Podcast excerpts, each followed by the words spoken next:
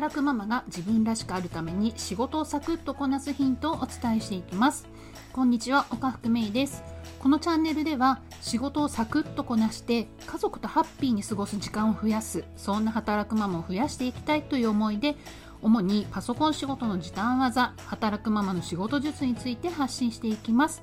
ぜひこのチャンネルで時短技をゲットして自分らしくハッピーに育児と仕事を楽しんでほしいなと思います。この週末は4連休でしたね。どんな風にお過ごしになりましたか？とはいえね今年のシルバーウィークまあシルバーウィークですよね。はなかなかね旅行にも行きづらくってまあね我が家も特に出かけることもなくおとなしく過ごしました。娘たちは通ってるスポーツクラブでねプール開放っていうのがあったんですよ。なので、まあ、今年最初でね、まあ、おそらく最後のねプールに行ってきましたね、まあ、学校もプールの授業がなかったんですよね今年はね。でえっ、ー、と昔ねスイミングにも通ってたんですけれどももうそれもねやめちゃったので本当にプールやってなかったんですね。なので、まあ、久々のねプール楽しんできたようですね。さて今日はね具体的なスキルのお話をしようかなと思ってます。前回ねパソコンの基本スキルには2つあるよっていうねお話をしたんですけれども覚えてらっしゃいますか？もしね聞いてない方がいらっしゃったら是非ねこの後聞いていただきたいんですけれども2つあるんです。タッチタイピング。これね昔ブラインドタッチって呼ばれてましたけれどもこのタッチタイピングとショートカットキー操作。この2つです。今日はねこのうちのタッチタイピングの話をしようかなと思います、まあ、タッチタイピングって要はねパソコンのキーボードを見ずにキーボードを打つっていう技なんですけれどもどうでしょうか？あなたはタッチタイピングできますか？まあ、余裕でねできるよっていうふうにね思ってらっしゃる方もねいらっしゃるかもしれないですね。もしちょっとでもねいやちょっと不安キーボードを見ずにはいられないっていうことであれば是非ねこのまま聞いてほしいなと思うんですけれども、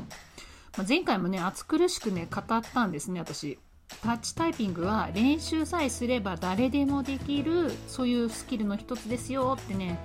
熱く語りました。あの我が家の娘たちがねよく真似してるんですけれどもあのやればできるティモンディの高岸ですってあのご存知ですかこれ。あのお笑いの方いらっしゃるんですけどまさにねあれなんですよね、まあ、誰でもできることなんですけれどもただね残念なことになことに、まあ、あのタッチタイピングってね繰り返し練習しないと習得できない、まあ、そういうスキルではあるんですね、まあ、いきなりね魔法のようにできるものでもないんです、まあ、私ねパソコンを本格的に使い始めたのが短大の卒業間際だったんです。私臨床検査技師の免許持ってるんですけれども、まあ、その免許をね取得する短大に通ってたんですね。3年生だったんですけれどもあの通ってたんです。で、まあ、これね20年以上前ですよ、まあ、これを言うと年がねバレちゃうんですけど、まあ、当時ね研究室の教授がいてまあまあ年の取った女性だったんですけれどもまあねその教授がもう手書きで卒論出せってね、まあ、そんなことを言ってた時代だったんですね、まあ、だけど、まあ、そこに同じ研究室にいたね助教授の先生がいやいやそんな時代遅れなことしなくていいからもうパソコンでやろうってね、まあ、それも女性だったんですけれどもやろうっていうふうにね言ってくださったのであのパソコンでね見よう見まねでパソコンを使いながら、まあ、卒論を作り上げた、まあ、そんなね思い出もあります。まあね、当時としてはね画期的だった Mac のデスクトップがあるんですね、まあ、それをね買ってもらって親に買ってもらって、まあ、Mac のパソコンでね作り上げました。もちろんね買ったばっかだしキーボードもねガン見でね、あのー、文字打ったりなんかもしてましたね、まあ、その後ね会社に入ってからは Windows まあ、会社はね Windows 使ってることが多いですよねで Windows のパソコンを、まあ、しかもね新入社員にね3人に対して1台っていうねすごくあのパソコンがそんなにない時代だったんですね。まあ、そんな感じで割り当ててそれで、まあ、それでもね仕事をしていかなくちゃいけないので仕事をするなんていうことをねやってましたねそんな時代でした20年前って。まあ私の若かった頃はっていうつもりはないんですけれども、まあね、たった20年前ですらね、まあ、その頃はなかなかそうやってパソコンに触れる時間が短かったんですよね。まあ、その後ね割とすぐに会社でもね1人1台割り当ててくれるようにはなったんですけれども、まあ、それでね今に至るっていう感じですね。まあ、その間ね毎日のようにパソコンに向かってる日々なんですけれどもやっぱりね最初からしてねもう自己流で打っていたので知らず知らずのうちにね変な癖がついてしまったんですよね、まあ、やっぱり自分ではなかなかねこういうのって気づきにくいんですよ、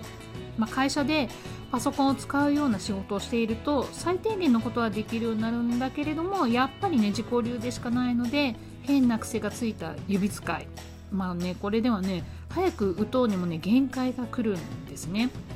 でその変な癖な癖があるっていう風にね私自身ね変な癖があるっていうのを気づいたのがパソコンのセミナーに行った時だったんです。まあ、これねあのパソコンのセミナーの先生のね